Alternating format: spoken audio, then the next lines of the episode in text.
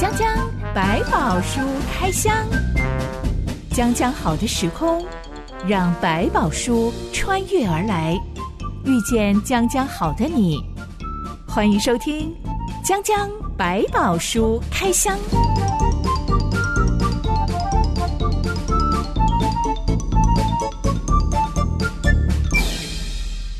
百宝书里有百宝，让知心和下凡哥为你开箱来挖宝。Hello，我是知心。Hello，下凡哥。知心，我的妹妹已经结婚很多年了，嗯，不过结婚之后不知道为什么她常常在流产，啊，不到两个月就流掉了，嗯嗯嗯嗯，而且流掉之后要养护很久，没错。所以今年呢，她终于成功度过十个月的孕期，然后小朋友成功的生下来了，感恩，真不容易，所有人都皆大欢喜呀，嗯，妈妈辛苦了。因为她怀孕很不容易，对，所以在怀孕的过程当中也会有很多的。担心，嗯嗯、我现在到第几个月了？到底稳不稳定呢？能不能够继续保下去呢？是，中间也要做很多的检查，很多的治疗。是，有一些检查就是关于测测看你的小孩有没有染色体异常啊，嗯嗯、先天性的遗传传子、唐氏症啊、嗯、什么的。是。在等报告的时候，他也会跟我们讨论说：万一测出来怎么办？有重大的疾病怎么办呢？是，难道我要做人工流产吗？可是已经自然流产过很多次了，是，好为难哦。对，当然为难。后来我们也跟教会的医生大哥聊起这个话题，嗯，这个医生大哥他就很淡定的说：每个生命都是奇迹。你知道人体本身有多少种筛选机制会把不健康的胚胎筛掉吗？嗯，就算这个小孩一出生就智能不足，他已经是经过人体筛选最健康的胚胎了。嗯哼，讲一讲之后，我们就觉得，哎，对耶。嗯，既然生命不是我们自己创造的，既然生命从上帝而来，那么他能不能够好好长大，就交给上帝吧。是，我觉得这也是对你妹妹的一个信心的一个考验，我不可否认。对每一个妈妈来讲，都是一个难题。真的，有时候你知道了，你很难决定；你不知道，也会很多不安。但这种事情，不管你到最后怎么决定的怎么样，我觉得心里都好好想一想，都是好好用一个生命的角度去对待它。我想，这是我们应该学习的。而且我的妹婿他是有遗传性的一种疾病的，嗯嗯，这个遗传的几率会好发在男婴身上，是刚刚好他又测出来怀的是男生男，OK，所以他就做足了准备，他买了好多关于如何养育有这种疾病的特殊状况的小孩，结果最后小孩生出来，这些书都没有用到，因为完全没有遗传到爸爸。哦，那很感恩，真的是很感恩。对，只有一些怪癖遗传到爸爸啦，例如很挑食，嗯、这个就没有。办法，这就是你们生的，不能怪谁。这个就没关系啦。啊、对对，当然也没有关系。是的，对，所以真的，生命都是奇迹，生命出于上帝。嗯哼，今天我们要来探讨的圣经故事，如果发生在现代。堪称是种族灭绝，嗯，因为专门针对男婴下手，是痛下杀手，嗯哼，种族灭绝这个字眼，如果在今天放在国际法庭上，就是非常严重的罪行了。嗯、没错，嗯，今天我们要讨论的这段故事，记载在创世记第五十章，还有出埃及记第一到二章。一段音乐之后，我们来开箱。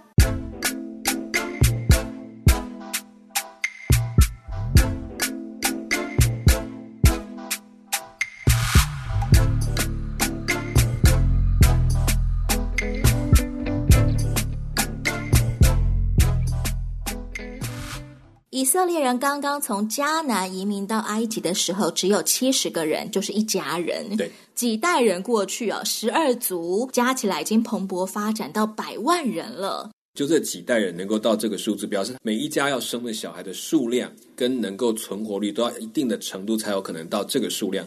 当然，我们也在思考说，其实有很多关于这个数字的讨论，可能不到百万。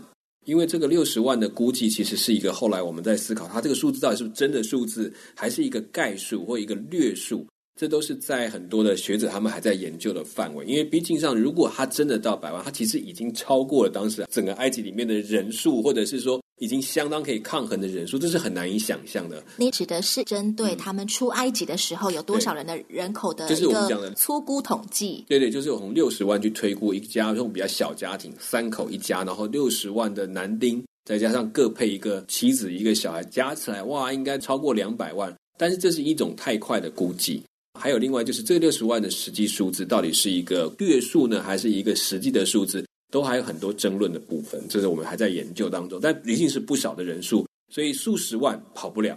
一个家族从七十人到数十万，那个是相当让人惊讶的数字。所以他们可能在前面几年就会看到这个成长率太夸张了，跟他们所想象的实在是没有办法去抵挡。可能已经占全埃及的人口几 percent 呢？对，好几 percent 呢，已经到一个相当的程度的数量了。我们称他们为以色列人，因为他们是雅各的后代。雅各被上帝取名为以色列，意思是得胜者。嗯，所以，当我们喊以色列国或以色列人的时候，其实都可以算是一种尊称了。嗯，是尊称他们是上帝眼中的得胜者。嗯，但其实当时候的埃及人是不称这群人为以色列人的。是，嗯，他们称这群人为希伯来人。是，嗯，夏板哥，希伯来是什么意思？其实，在埃及文的意思，我们有几个说法。有一个我比较知道的，就提到说，他们是一种地上走来走去流浪者。流浪汉就是没有家的人。希伯来是埃及话里面的流浪汉的意思。对对对，因为它是在埃及里面产生的名称，所以我们就用埃及文的源流来看，它的名称是这个意思。好像我们现在在欧洲有一群没有国家的人，居无定所，就靠着各种卖艺为生，嗯、那叫什么啊？国际难民，他们其实就属于一种难民的状态，然后流浪到这个国家去。在《钟楼怪人》这部片里，嗯、女主角就是这个族群。我忽然想不起来那个，叫做吉普赛人啊！对对对，对，吉普赛人他是一个民族群体，他这种情况就很像，只是还没有到那么久，变成叫吉普赛人，就是开始的样叫做难民，不管是经济啦、战争啦、天灾的因素。到处流浪者，他们就成为这样的一群人，就像寄生虫，偏偏又长得很大只，嗯，好像把我们的国力呀、啊，把我们的经济呀、啊，通通都吸干了。嗯，不懂它的文化产生的一些问题。当时候的埃及人，只要一听到希伯来人，他们大概会联想到什么？嗯，可能就比较脏臭，因为对他们，他们做农业的居多。最开始的印象，你可能是做畜牧业，我们不喜欢这些养动物的雇佣的工人。那慢慢的，可能也因为族群越来越扩大，可能开始有一些。影响他们的生活，或者越来越多去介入他们的生活，他们可能就开始觉得不舒服、不习惯，因为误解产生的歧视就会越来越出现。以前我的英文老师说，他在美国留学的时候，曾经遇到过种族歧视。嗯，他搭国内线的班机，整排旅客里面只有他一个是有肤色的人种，嗯、其他都是白人。空姐呢，端菜的时候，每一个人桌上都有一份。遇到他的时候，空姐就狠狠瞪他一眼，然后什么都没给他，嗯、就走了。哦，我的英文老师说，他第一次在国外遇到所谓的种族歧视，嗯，光是凭那个眼神，他就知道他就是针对我的肤色，故意不给我餐的。嗯哼，幸好呢，他是英文老师，嗯，他可以用很流利的英文向机长反映，嗯，立刻他就获得了赔偿，嗯、人家把他升到头等舱，再恭敬的给他送餐。因为种族歧视在现代国家是不被允许的，对，而且是严重的一个问题。当时候的埃及人，只要一提起希伯来人，其实立刻就有一种台面上的歧视心态喽。嗯，他们其实会自动的隔开。你要说他们的歧视动作，可能就是把它当做另外一个民族，不要跟我碰在一起。阶级划分，嗯，阶级是很明显的，不能够在一起，甚至比较低等的明确的看法。我听过很多到大型企业去工作的朋友，他们说。吃饭的时候，因为工厂里面有几千个人，嗯，所有的主管阶级坐在二楼吃饭，是，嗯、所有的工人只能坐在一楼吃饭，大食堂，嗯，那这样的情形呢，嗯、甚至也发生在教会里面，哦、因为教会太多这样子的工人了，是。所以他们也把工厂的文化直接搬进教会。爱宴的时候，哦哦。所有的白领阶级坐在教会二楼吃饭，是。蓝领阶级坐在教会一楼吃饭，哇，这样就有点怪了。听到这样子的现象，我也真的是汗颜了。哇，嗯，嗯在教会里有时候很难防范那种歧视心态。对，我觉得其实有一些可能，因为我要保留一些位置给某一些人，这是不可否认。有时候我们会特意的去留下来，但如果刻意的去划分区域，这就会是比较让大家觉得不好的事情。刚刚讲的蓝领跟白领，当然也有另外一个可能性，就是教会里面很自然的，然后白领人喜欢跟白领人坐在一起，蓝领人喜欢跟蓝领人坐在一起，那可能就还好。就怕是说那一块地方已经变成一个神圣不可侵犯的，这边对不起只准白领的做，那边只准蓝领的做，那可能就变成另外一种歧视。教会可能要避免说哪一些可能是自然形成的群体的现象，还是真的变成了一种侵犯到就变成一个不好的文化，这种就是要小心，是真的已经变成内部的歧视，这一定要留意。早期我也听过有些比较年长的基督徒，他们对原住民很有意见，他们觉得原住民就是一些很会喝酒、嗯、衣衫不整，早上乱七八糟的就来教会聚会了，嗯、所以不愿意跟原住民为伍。嗯嗯，慢慢就会使人感到自己被歧视。在信仰的发展的过程或宣教的过程，常常忽略到文化的认识跟理解。他们可能会认为原住民进入教会就应该像他们一样穿着他们认为应该穿的衣服，或者进行他们认为应该有的礼仪，那才是一个合乎基督徒的体统。其实这是在文化上一个误解。对于他们来讲，他穿的传统服装，那个就是他的礼仪，那就是他最慎重的方法。当我们在做这个事情，要重新去理解哪一些是我用传统的观点去评断一个对象，还是我用他的文化的观点来认识这个对象，这两者是完全不一样的。后来我听过有个教会的弟兄，他很惭愧的跟大家分享说，他原本很瞧不起一个总是邋里邋遢来教会的另外一个弟兄，是他不知道为什么每次来教会就是一副流浪汉的样子。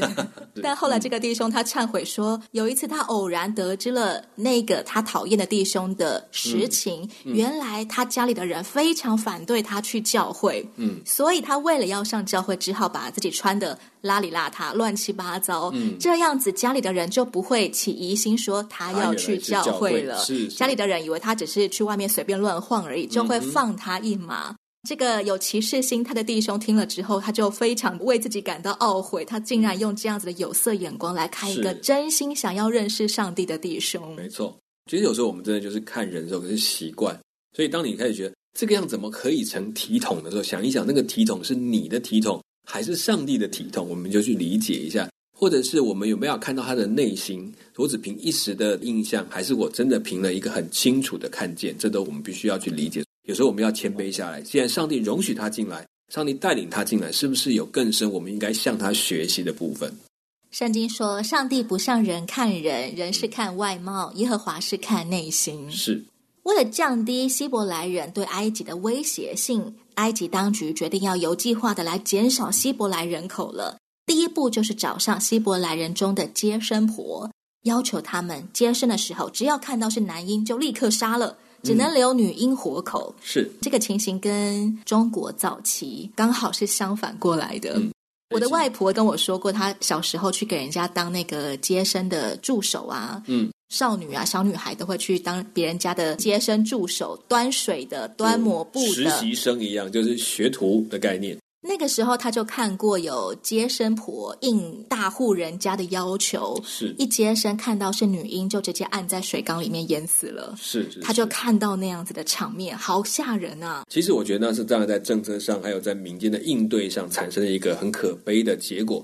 现在应该也都不需要了，大家也不会这样来看了。可是，就是对那样的政策来讲，他们只能取舍，到底能够留哪一个？但是这反过来，这是被政府要求的，逼他们要一定要做这个事情，并不是他们家人所愿意的。如果是自发性的要求接生婆这么做，也很有可能是因为环境太动荡了，是啊，太乱了，我必须只能够留男婴，将来我们家族可能才比较有机会。对，这其实也是我们在过去的传统上的一个比较可惜的地方。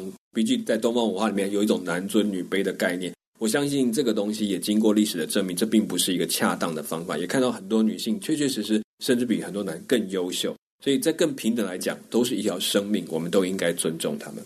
圣经说，这两位领了法老王命令的接生婆。没有按照法老王的命令做，他们向法老王辩解说，希伯来产妇跟埃及产妇是不一样的，他们特别强壮。我们还没有抵达的时候，他们已经生完孩子了。是，圣经说他们这样子做是因为敬畏上帝。小板哥对上帝的敬畏能够让人不怕被杀头吗？嗯，我相信其实某个程度你会发现，你看到他们对上帝的一些态度，或者是在他们当中发生的事情，使他会很担心说。天哪！我万一得罪了神明，比我得罪了王还可怕。因为那个做出来的事情是他没有办法想象或操纵他的命运的。可是王就是一条法令，他可能在当中不是他造成的结果，不是他的失误，所以终究没有办法有把柄可以处罚他。主，爱我有多么深，怎么能爱我？直到永恒，主说我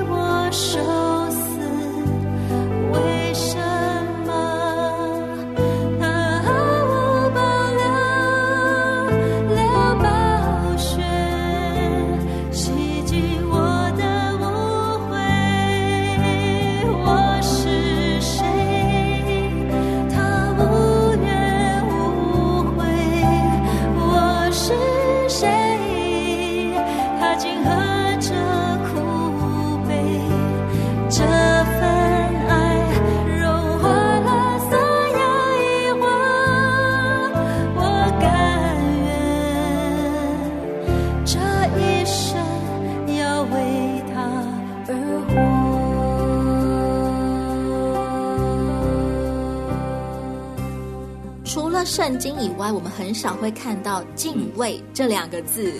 所谓的敬畏，我们说它是尊敬加上畏惧，是。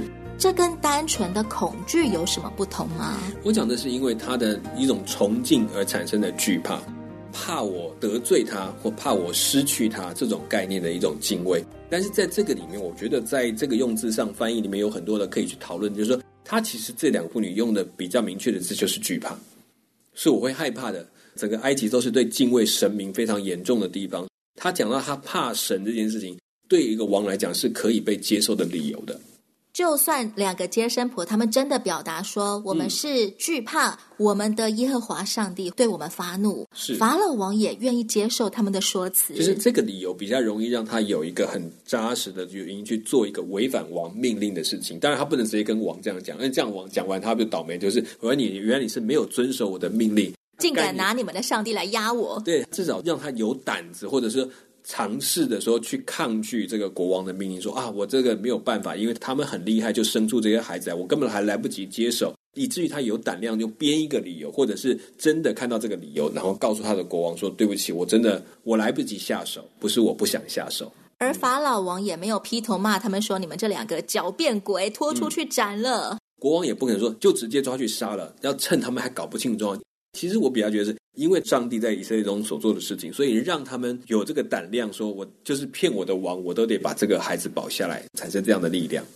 最后的结果，上帝后代收生婆，以色列人多起来，极其强盛。嗯，收生婆因为敬畏上帝，上帝便叫他们成立家室。嗯哼，这段因果关系是怎么回事啊？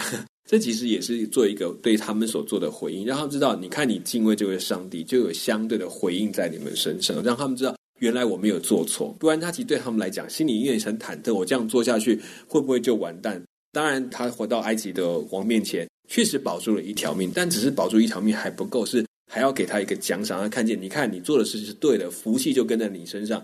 那相对来，他成为一个见证，让同样跟他做这件事情的人，心里面突然觉得。好像跟他做一样的会比较有福气，而不是去听王的命令比较有福气。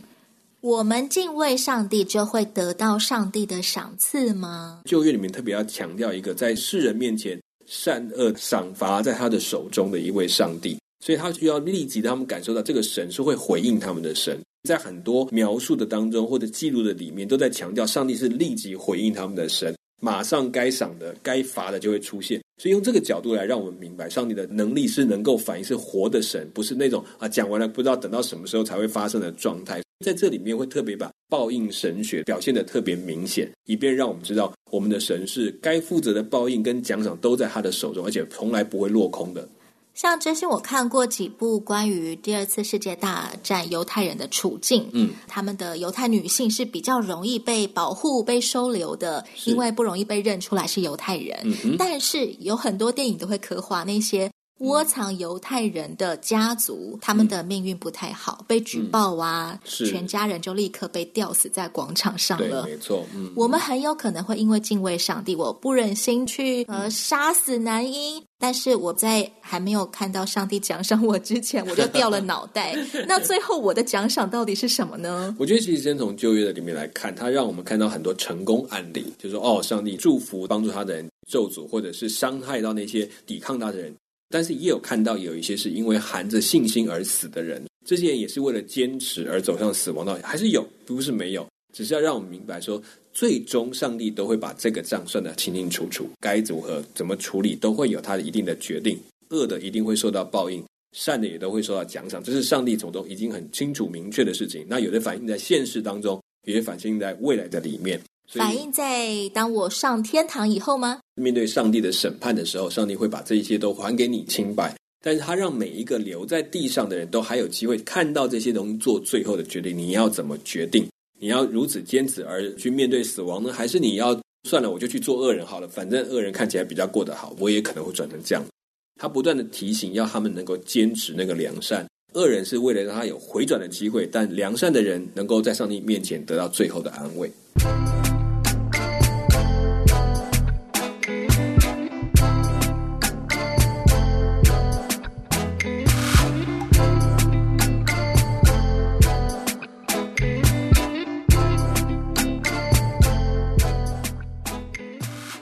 在这场可怕的希伯来男婴屠杀令之下，有一对利未族的希伯来夫妻生下了他们的老三，刚好是个儿子。原本应该是要上缴给政府处死的，嗯，但这个妈妈看到宝宝好漂亮啊，实在是不忍心，就把宝宝偷偷藏起来，藏到三个月大了，瞒不下去了，可能哭声啊，一定会被听到啊，嗯、是，嗯、但他又不想眼睁睁把孩子送去被杀死，对，只好遗弃他。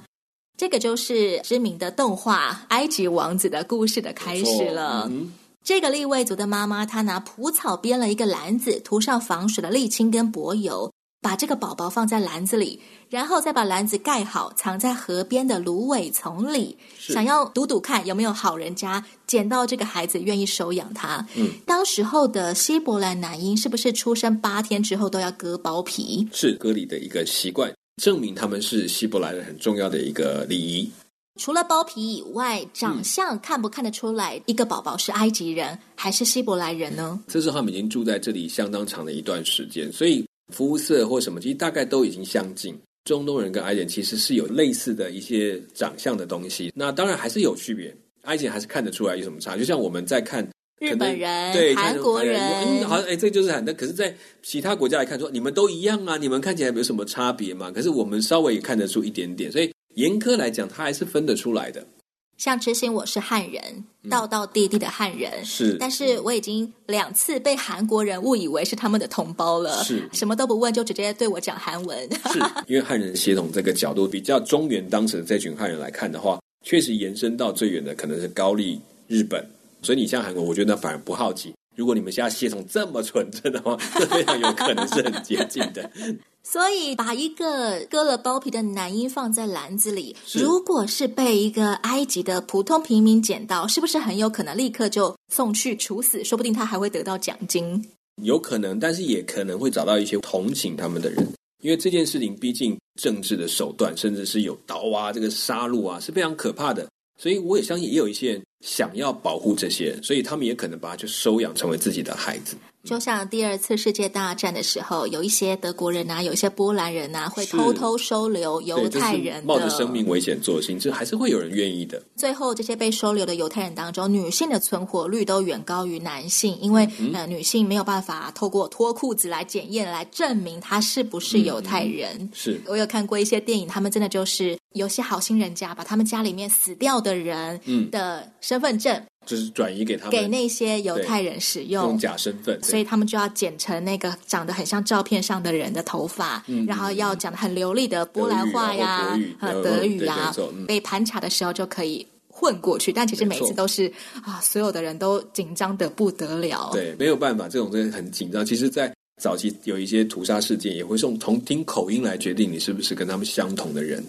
没想到第一个发现篮子的人是法老的女儿，她是公主。是埃及公主来到河边洗澡，发现这个篮子，打开一看，哎，有个小男婴在哭。圣经说，她就心生爱怜，说啊，这一定是希伯来人的婴儿。嗯，身为法老的女儿，她立刻就有一种我要收养他的意愿，是为什么啊？嗯，我觉得其实就是一种慈心，上帝可能动了工在里面，觉得啊，这孩子很可怜。我相信他会这么直觉的说，是这样孩子应该在那时期，可能已经不止一个这样的被放流的婴孩，而这个婴孩刚好出现在他眼前，他实在是舍不得，也放不下。作为一个女性，她很有母爱，是她决定收养他，这也是一个很特别的，我觉得上帝特别的预备。那个利未族的母亲把孩子藏在篮子里，放在河边之后。还派他的女儿躲在旁边偷看，嗯，看看你的弟弟最后是谁会捡到他。嗯，当埃及公主抱起婴儿，小女孩立刻凑上前去说：“哎，公主，要不要我去帮你找一个希伯来女人来喂养她，做她的奶妈呢？”是，这个小女孩好机灵啊，好聪明啊，大胆 啊！其实当时候像这种呃基层的希伯来小女孩，是可以很轻易的靠近埃及贵族，是不用怕被杀头的吗？我觉得。因为他是小孩，所以才有这种特权。他可能可以靠近，也不要被接纳。说，那你就近前来说话。这件事情是比较容易的，比起一个妇女或者一个成人，可能更安全。因为通常他有小孩还无害的，就是顶多是冒犯、不懂礼貌，没关系。可是大人如果不懂礼貌，就是大问题了。如果今天是这个立位族的妈妈自己走上前去的话，旁边的侍卫可能立刻就把她抓起来了。是，大胆刁民，你想对我们公主做什么？对，甚至不用说话，可能一靠近他们就就挥刀。这都是在古代都是会常见的方式。嗯，这个小女孩回家之后，她找了她的妈妈来做啊、嗯呃，埃及公主的养子的奶妈，自己妈妈为自己 笑，又可以相聚在一起了，陪伴小男婴长大。是。这个小男婴从此就变成埃及公主的儿子，是还在埃及王宫里面长大。可是他毕竟是个养子，而且可能人人都看得出来，他就是个希伯来人。是埃及王宫里的人会怎么看他呀？这个异类。这个其实我觉得就要回到已经被收养的身份。他其实，在整个王宫里面，他或者不可能去当所谓的很重要的官职，但他的地位至少因着他这个养母的关系。变得很不一样，甚至他身边接触的这一群人都很差别。有一些解经的学者，他们在研究考古，认为说，跟他生活的同一个群体的里面，应该有后来成为法老王的人，跟他是相当熟识的人。从小 buddy buddy 的伙伴，是跟他一起上课、接受王室教育的，是长大之后，一个变成摩西，嗯、另外一个变成了埃及法老。是，那他们会收养这些的目的，也可能是要善用这些。对他来讲，要去治理其他不同的民族，或者甚至出去打仗，或者成为一个很重要重要的一些角色的时候，可以用这样的人来出去，因为有相当的勤奋，但是又懂得国外的其他异族的一些互动。公主愿意栽培这个希伯来小男婴，可能是为了让他日后可以用埃及人的角度去统治全希伯来人吗？不一定会到全息版，但是可能跟治理这个会有关系，或者是让埃及里面更加的不管任何的外族来能够被接纳，可以透过它来去处理，就不用法老再去处理这些事情。俗话说：“大难不死，必有后福。嗯”嗯、我们从之前约瑟的故事中就知道，有的时候悲惨的命运其实也是一种上帝美好的安排，甚至是一种被上帝差派的过程。嗯、他们也是一连串的巧合，你有没有发现，才变得成就了接下来摩西在皇宫的日子。今天的故事当中，其实还没有揭露摩西这个名字是怎么来的。没错，从下一回的故事当中，我们就会来看看这个希伯来小男婴怎么样在王宫中长大，还有他长成了一个怎么样的年轻人。嗯哼，江江百宝书开箱，从今天起正式开箱出埃及记的故事了。是这卷书之所以叫做出埃及记，顾名思义就是要讲一群人离开埃及的故事。嗯。下一回，让我们来开箱这个在埃及王宫中长大的男孩的故事。我是知心，我是夏文哥，我们下回空中再会喽，拜拜，拜拜。